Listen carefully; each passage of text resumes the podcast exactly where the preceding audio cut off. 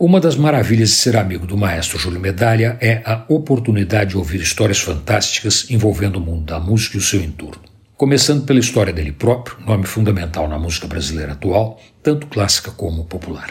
Júlio Medalha foi o arranjador de boa parte das músicas do tropicalismo. E de outro lado, é o maestro que, com seu programa Prelúdio, abre portas para jovens do Brasil inteiro mostrarem seu talento e iniciarem suas carreiras na música clássica, vários deles atualmente tocando em orquestras do mais alto nível na Alemanha, Rússia e Israel, para não encumpridar muito a história.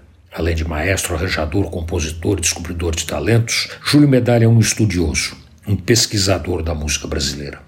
Foi assim que ele participou da excursão que retirou do esquecimento mais de mil partituras de músicas barrocas brasileiras compostas em Minas Gerais, na época do ciclo do ouro, no século XVIII, por compositores negros e mulatos.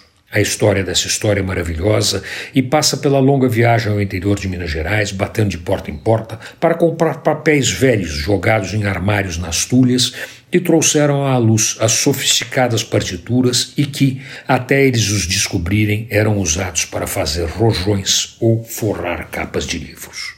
As composições redescobertas, a maioria de música sacra, são preciosas e mostram uma música tão rica e perfeita quanto a feita na Europa na mesma época.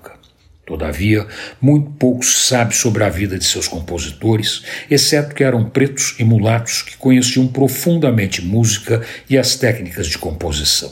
Graças a Júlio Medalha, hoje, estudiosos brasileiros estudam esse rico legado. Falta o povo saber que ele existe e se orgulhar dele. Antônio Penteado Mendonça para a Rádio Dourado e crônicasdacidade.com.br